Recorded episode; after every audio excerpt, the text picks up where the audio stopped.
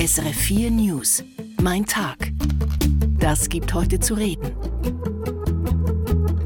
Sie zünden Häuser an, verwüsten Geschäfte und zerstören Olivenbäume. Extremistische jüdische Siedler gehen im Westjordanland auf palästinensische Zivilisten los. Jetzt müsse die EU handeln, fordern Deutschland und Frankreich. Und wir fragen, wie gefährlich sind Push-Mitteilungen auf dem Smartphone? Die können für Spionage genutzt werden.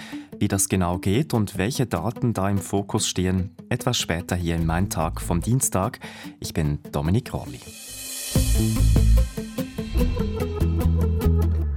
Deutschland, Frankreich und Italien wollen, dass die EU Sanktionen gegen die radikal-islamische Hamas verhängt. Damit könne die EU ein starkes politisches Signal senden und ihre Solidarität für Israel zeigen. Gleichzeitig sprechen sich Frankreich und Deutschland auch für Sanktionen gegen die andere Seite aus, gegen extremistische jüdische Siedler, die im Westjordanland gegen palästinensische Zivilisten vorgehen. Ivana Bribakovic hat die Journalistin Gisela Dax in Tel Aviv gefragt, wie sich diese Gewalt jüdischer Siedler im Westjordanland denn zeige. Naja, seit dem Massaker der Hamas am 7. Oktober hat sich die ohnehin angespannte Lage im Westjordanland noch weiter verschärft. Bei israelischen Militäreinsätzen, Konfrontationen mit der Armee oder auch dann palästinensischen Anschlägen sind bisher mehr als 200 Palästinenser umgekommen. Und radikale Siedler machen da mit bei diesen Auseinandersetzungen. Also da sind Häuser verwüstet worden, Olivenbäume werden vernichtet, Straßensperren aufgestellt. Und manchmal gehen sie auch in Ortschaften, verwüsten Geschäfte und zerstören Autos. Und dabei wird auch geschossen. Wie ist diese Gewalt denn motiviert? Die radikalen Siedler, die aus den sogenannten Außenposten kommen, sind sehr dominant. Also diese Außenposten sind auch nach israelischem Recht vollkommen illegal. Die sind in Uniformen. Es gibt private Milizen, unterstützt von dem Sicherheitsminister, der selber ein Radikaler ist. Und im Windschatten des Krieges in Gaza versuchen diese radikalen Gruppen ja, neue Verhältnisse zu schaffen. Es gibt allerdings, das muss man auch hinzufügen, auch viele Maßnahmen von Selbstschutz. Also die Sorge vor einem ähnlichen Szenario wie im Gazastreifen, dass es eben Infiltrationen gibt in die Siedlungen hinein, dass Palästinenser versuchen anzugreifen, das ist auch Teil dieser Geschichte. Ist denn diese Angst vor einer Infiltration des Westjordanlands durch die Hamas berechtigt? Ja, ich habe einen Siedler interviewt, der erzählt hat, naja, dass man nicht sehr lange warten würde, wenn sich jemand, der gefährlich aussieht, einer Siedlung nähert. Und das passiere wohl sehr oft. Und dass man da, also oft sind Frauen auch alleine zu Hause oder es gibt nur einen Sicherheitsmann. Frauen alleine zu Hause, weil die Männer in Reservedienst sind. Und dass bei solchen Szenarien man da nicht lange überlegt, ob man jetzt das Feuer öffnet oder nicht auf so jemanden, der sich nähert. Das beantwortet noch nicht die Frage, ob die Angst berechtigt ist. Ja, sicherlich kommen Palästinenser um bei Anschlägen, die sie auch selber versuchen. Also das ist Teil dieser Gewalt im Westjordanland. Sie haben vorhin die Legitimation der Siedler angesprochen. Also auf welches Recht berufen sich israelische Siedler im Westjordanland? Das ist auch nach israelischem Recht. Das heißt, die Tatsache, dass das Gebiet vormals nicht unter der legitimen Hoheit irgendeines anderen Staates war und eben auch in einem Selbstverteidigungskrieg 1967 unter israelische Kontrolle kam, ist da das, das Hauptargument. Also rechtlich gesehen lässt sich aus israelischer Sicht die Westbank am besten als ein Territorium bezeichnen, auf das konkurrierende Ansprüche erhoben werden. Und die müssen eben durch Verhandlungen in einem Friedensprozess gelöst werden. Und Israel erkennt auch an, dass die Palästinenser Ansprüche auf dieses Gebiet erheben. Und so war man eigentlich übereingekommen, ja wenigstens in der Vergangenheit, alle ausstehenden Fragen, einschließlich der Zukunft der Siedlungen, eben in direkten Verhandlungen zu lösen. Da ist man also wieder nicht dort. Ja, Will, weil Grundstein für eine Lösung des Konflikts ist die Resolution 242 von 1967. Dort steht unter anderem, Israel müsse sich aus besetzten Gebieten zurückziehen, Zitat, wenn ein gerechter und dauerhafter Friede einkehre. Ja, also aus heutiger Sicht beißt sich da die Katze in den Schwanz. Bräuchte es da nicht eine neue Resolution? Ja, das ist eine sehr gute Frage, denn tatsächlich diese Resolution war eine Reaktion auf den Sechstagekrieg damals äh, und versuchte eine Regelung und sie fordert den Rückzug Israels aus besetzten Gebieten und eben im Gegenzug für eine Anerkennung Israels und die Respektierung seiner Sicherheit frei von Bedrohung und Gewalt. Das heißt, Es muss eine verhandelte Lösung des Konflikts gehen. Aus israelischer Sicht ist jetzt nach dem Szenario in Gaza es noch undenkbarer als früher, sich einfach zurückzuziehen, ohne für die Sicherheit des eigenen Landes zu sorgen. Und bei solchen Verhandlungen geht es natürlich dann auch wieder um ganz große Fragen, eben nicht nur um die Zukunft von Siedlungen, sondern auch um die Fragen nach dem Rückkehrrecht der Palästinenser, das sich vererbt. Das würde heißen, bis zu sieben Millionen Palästinenser, die dann zurückkehren wollten in ihre ursprünglichen äh, Häuser im, im heutigen Israel. All das ist relativ illusorisch, also müsste man wahrscheinlich auch, wenn es um den Wiederaufbau von Gaza geht, sich die Frage stellen, ja, soll man dann auch Flüchtlingslager im Gazastreifen wieder aufbauen? Also ein Neuansatz, äh, der allumfassend ist, wäre sicherlich eine gute Idee. Sagt die Journalistin Gisela Dax.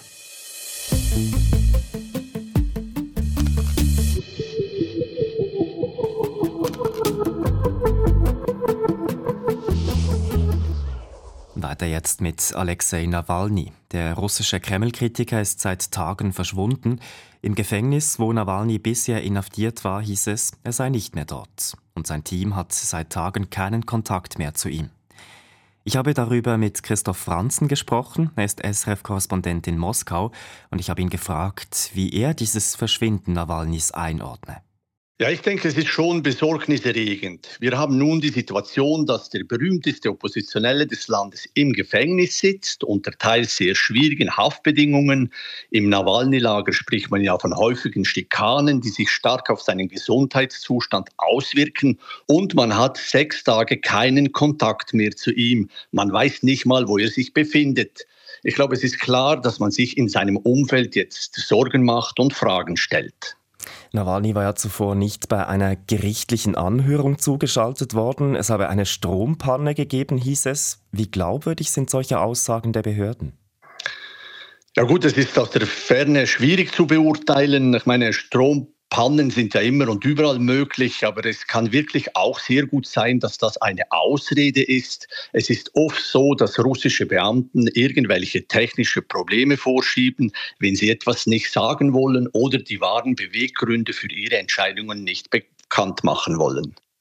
Jetzt zeigt sich Nawalnys Team ja eben sehr besorgt. Der Gesundheitszustand des 47-Jährigen habe sich in letzter Zeit verschlechtert. Im Sommer war seine ursprünglich neunjährige Haftstrafe wegen Extremismus auf 19 Jahre erhöht worden. Wie sind denn Nawalnys Aussichten, überhaupt jemals wieder aus dem Gefängnis zu kommen? Ja, im Moment sieht es schlecht für ihn aus. Ich sehe eigentlich keinen Grund, warum der russische Präsident Putin ihn freilassen sollte. Das Schicksal von Alexei Nawalny ist ja inzwischen viel weniger im internationalen Fokus als bei seiner Verhaftung vor knapp zwei Jahren. Sein Fall wird überschattet vom Russlandkrieg in der Ukraine. Eine Freilassung wäre vielleicht möglich, wenn Nawalny ein Gnadengesuch stellen würde, aber da müsste er sich selber schuldig bekennen. Danach sieht es im Moment ebenfalls nicht aus. Er und sein Lager und auch viele internationale Beobachter sprechen ja klar von absurden Anschuldigungen und davon, dass das eindeutig politische Prozesse sind, die der russische Staat gegen ihn führt. Es hat auch Präsident Putin angekündigt, nochmals anzutreten bei den Wahlen im Frühling. Wie sieht es aus? Ist Nawalny trotz seiner Inhaftierung nach wie vor Putins größter Gegner? Oder gibt es da andere, gewichtigere Stimmen, die Putin jetzt gefährlich werden könnten? Ich denke, von der Bekanntheit her ist Nawalny nach wie vor der wichtigste. Er unternimmt viel, um auch vom Gefängnis aus Präsident Putin zu kritisieren. Und auch seine Mitstreiterinnen und Mitstreiter sind immer noch sehr aktiv. Sie publizieren weiterhin Artikel und Videos, in denen sie kritisieren, dass Angehörige der russischen Machtelite unrechtmäßig reich sind. Aber politischen Druck spürt Wladimir Putin noch von einer ganz anderen Seite, und zwar vom Imperialismus imperialistisch-nationalistischen Lager. Da gibt es Kritiker, die sagen, dass der Krieg in der Ukraine nicht mit genügend Mitteln geführt wird. Also die fordern quasi den totalen Krieg. Aber auch dieses Lager ist geschwächt. Zum Beispiel Igor Girkin, einer der bekanntesten Vertreter, sitzt inzwischen ebenfalls in Haft. Und Jewgeni Prigozhin, der im Sommer ja einen Aufstand gegen die Armeeführung angezettelt hat, kam im August bei einem Flugzeugabsturz ums Leben sagt Christoph Franzen, SRF-Korrespondent in Moskau. Die SBB ist verschuldet, unter anderem wegen der Corona-Pandemie. Damals brachen viele Einnahmen weg. Nun bekommt die SBB Unterstützung. Der Nationalrat will über eine Milliarde Franken investieren. Damit soll ein Teil der Schulden abgebaut werden. Tobias Gasser. Wie hat's die Politik mit der SBB? Die einen singen das Loblied, Michael Töngi von den Grünen. Die SBB leisten für eine klimaverträgliche Mobilität sehr viel und täglich reisen Millionen von Menschen mit der SBB zur Arbeit. Die Losung Mehr Geld für die SBB ist gut investiertes Geld. GLP-Nationalrätin Barbara Schaffner. Die SBB ist das Rückgrat des öffentlichen Verkehrs und damit ein zentrales Element einer nachhaltigen Mobilität in unserem Land. Für die anderen hingegen ist die SBB ein gefräßiges Geschöpf aus der Unterwelt. Benjamin Gietzendanner von der SVP. Und wenn man ehrlich ist, handelt es sich momentan bei der SBB um einen Zombie, um ein halbtotes Unternehmen, das keine Ertragskraft hat. Und bei Kommissionssprecher, FDP-Nationalrat Christian Wasserfallen, klingt es auch dramatisch. Ich kann es nicht beschönigen. Die Vorlage und auch der finanzielle Zustand der SBB ist wirklich nicht erfreulich. Deshalb treffen wir heute zusammen und debattieren über diesen Sanierungsfall SBB. Darum braucht es eine Finanzspritze für die SBB. Was ist passiert? Die SBB hat aktuell eine zu hohe Verschuldungsquote. Die Nettoschulden betragen 11,4 Milliarden Franken. Das ist kritisch, denn große Ausgabenblöcke stehen in den nächsten Jahren und Jahrzehnten an.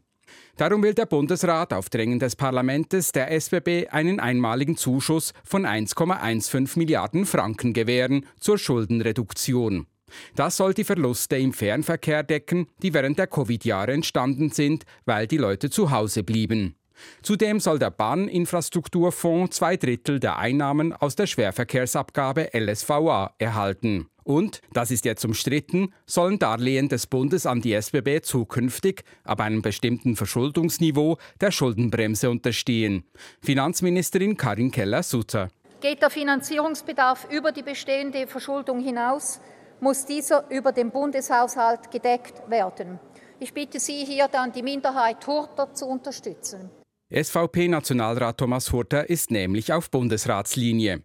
Wenn die Politik den Bahnverkehr ausbaue, dann soll sie dies auch innerhalb des Bundeshaushaltes finanzieren. Das Parlament hat allerdings in den vergangenen Jahren hier drinnen immer wieder Beschlüsse gefasst, ohne sich zu überlegen, was das bedeutet finanziell, was das bedeutet wirtschaftlich. Und das hat dazu geführt, dass die SBB heute eine Verschuldung von 11,4 Milliarden Franken hat. Die Unterstellung unter die Schuldenbremse hätte zur Folge, Kredite müssten gut gegeneinander abgewogen werden, was Mitte-Nationalrat Martin Gandinas nicht gefällt. Damit würden diese Darlehen in Form von Krediten der Schuldenbremse unterstehen und andere Bundesaufgaben konkurrenzieren. Die Kredite stünden dann in Konkurrenz zur Landwirtschaft, Armee, Entwicklungshilfe oder weiteren Verkehrsprojekten. Das will eine Mehrheit des Nationalrates nicht. Links, Mitte und FDP beschließen mit deutlicher Mehrheit, in dieser Frage bei der bisherigen Praxis zu bleiben und die Schuldenbremse hier nicht einzuführen. Und die SBB soll die 1,15 Milliarden bekommen, noch muss der Ständerat den Neuerungen zustimmen.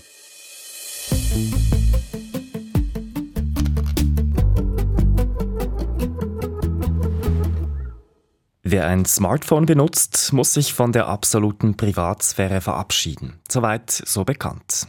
Nun wird aber nochmals ein neuer Weg öffentlich, wie Regierungen über die Benutzung von Smartphones Informationen sammeln können. Und der führt über die sogenannten Push-Nachrichten. Das sind die plötzlich aufploppenden Meldungen, die Apps an Smartphones schicken, wenn diese denn aktiviert sind. Nico Bär hat Digitalredaktor Jörg Tschirin gefragt, was für Daten Regierungen über Push-Nachrichten denn sammeln können.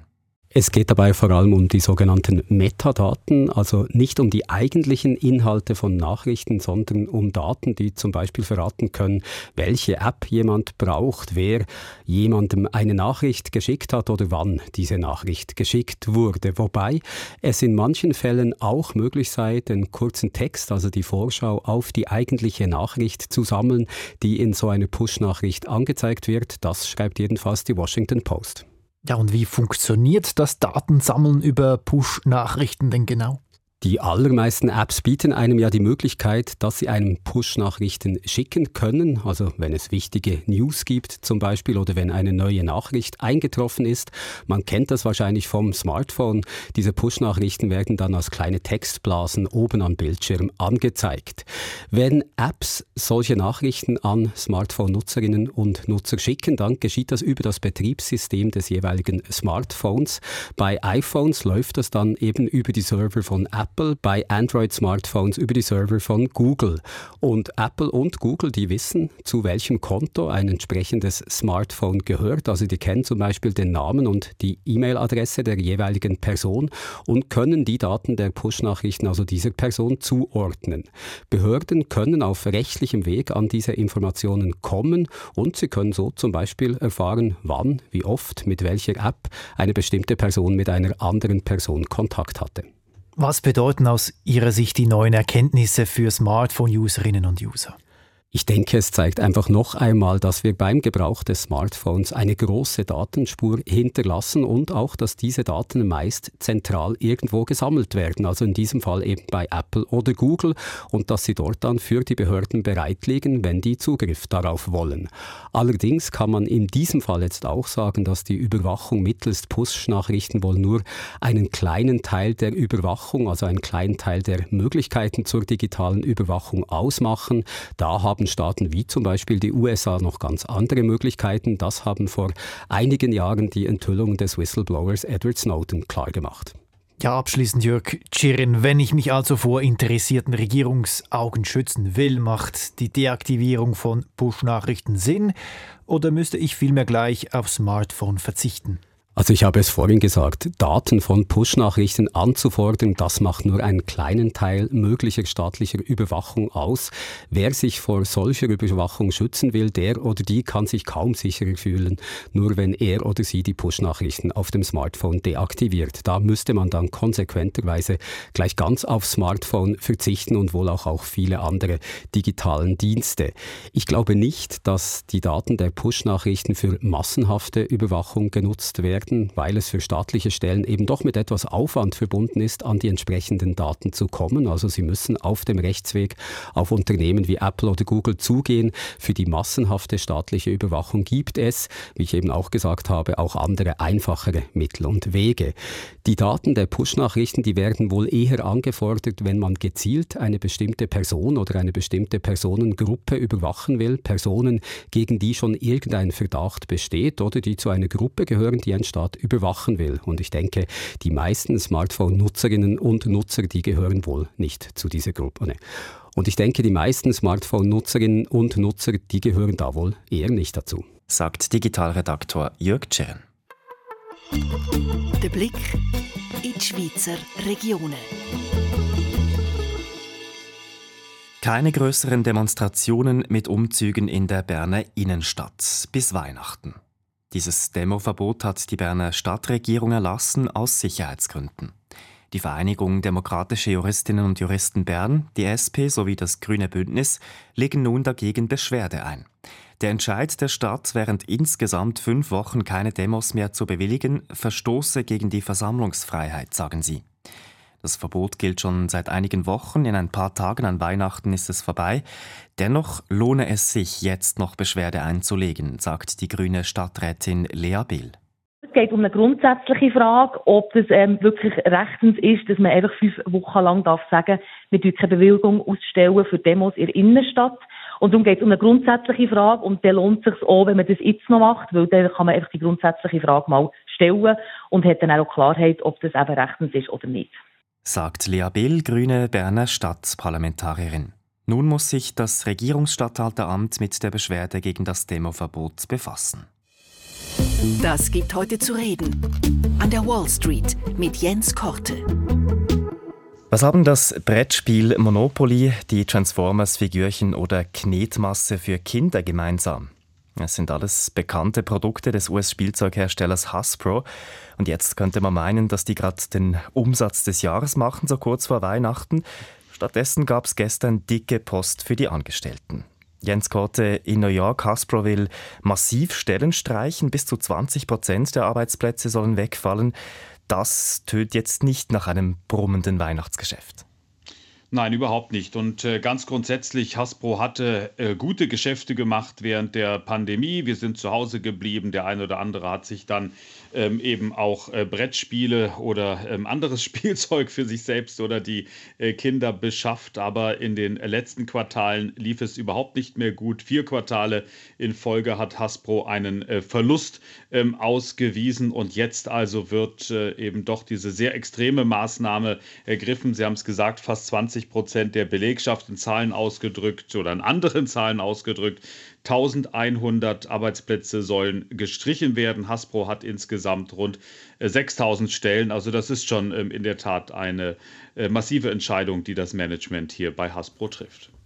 Und was ist denn die Ursache dafür? Also sind das irgendwie Probleme, mit denen Hasbro als Firma zu kämpfen hat oder betrifft das die ganze Spielzeugbranche?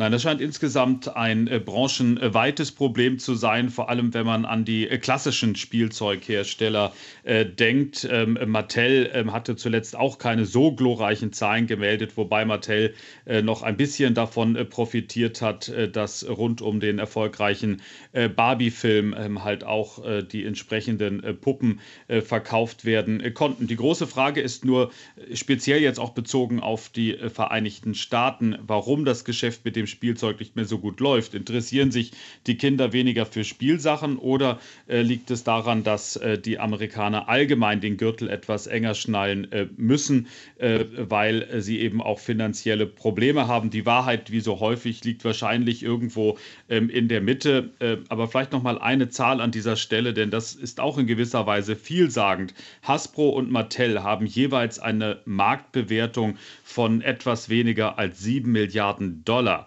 Microsoft hat den Anbieter von Computerspielen Activision für fast 70 Milliarden Dollar, also mehr als zehnmal mehr gekauft. Und das sagt uns natürlich auch ein bisschen, äh, dass der Spieletrend, und das ja nicht erst seit gestern, äh, klar in der digitalen und nicht so sehr in der realen Welt liegt. Sie haben auch die äh, Inflation angesprochen, die ja auf dem Portemonnaie der Konsumentinnen und Konsumenten in den USA lastet. Da gab es ja am Dienstag auch neue Zahlen dazu. Wie steht es um die Inflation in den USA? Ja, das sind die Zahlen zu den Konsumentenpreisen und die sind gegenüber Vormonat minimal gestiegen um 0,1 Prozent. Ähm, erwartet worden war keine Veränderung. Interessant äh, nochmal der Blick auf die Kernrate. Das äh, sind die äh, Preisveränderungen äh, ausgenommen Energie und Lebensmittel und die sind gegenüber Vorjahreszeitraum um 4 Prozent gestiegen. Exakt so viel wie erwartet. Also man kann es vereinfacht sagen, es gab jetzt keine böse Überraschung bei der Inflation, aber man sieht auch, dass es doch etwas sticky ist, die Preise richtig runterzubringen, Richtung 2%, was die amerikanische Notenbank gerne hätte. Das ist doch nach wie vor relativ äh, schwierig. Übrigens, diese, dieser Jahrespreisanstieg von 4% in der Kernrate, das letzte Mal, dass in den USA ein Preisanstieg von weniger als 4% erreicht wurde. Das war im Mai 2021. Also das ist jetzt auch schon zweieinhalb Jahre her. Sagt Jens Korte in New York. Vielen Dank. Mein Hinhörer. Die sind noch immer sehr beliebt, Asterix und Obelix. Die Comics rund um die beiden Gallier dürften auch diese Weihnachten wieder unter dem Tannenbaum landen. Bloß wer die Comics in der Schweiz kauft, bezahlt deutlich mehr als im Ausland. Der jüngste Band, Die Weiße Iris, kostet in Deutschland zum Beispiel 8 Euro, bei uns satte 15 Franken. Keine Freude daran hat auch Sarah Stalder von der Stiftung für Konsumentenschutz, aber sie sagt, es könnte bald besser werden. Im Moment warte man nämlich auf ein Urteil in der Westschweiz gegen einen französischen Verlag und dieses Urteil könnte Signalwirkung haben. Wir hoffen natürlich auf ein Urteil im Sinn für die Schweizer Konsumentinnen und Konsumenten. Das würde wieder heissen, dass das Urteil Signalwirkung hat, auch auf andere Verlagsgruppen, wie zum Beispiel der Verlag, der jetzt die Asterix-Serie herausgibt. Solche massiven Preisunterschiede könnten also schon bald der Vergangenheit angehören. Und falls Ihnen 15 Franken jetzt definitiv zu viel sind für einen Asterix- und Obelix-Band, die Kolleginnen und Kollegen vom Konsumentenmagazin Espresso zeigen auf, wie man auch günstiger an die Comics kommt. Espresso finden Sie jetzt online unter srf.ch-audio. Und dort gibt es auch diese Sendung zum Nachhören, Mein Tag vom Dienstag. Vielen Dank fürs Interesse, sagt Dominik Rolli. Hier geht's gleich weiter mit der Aktualität.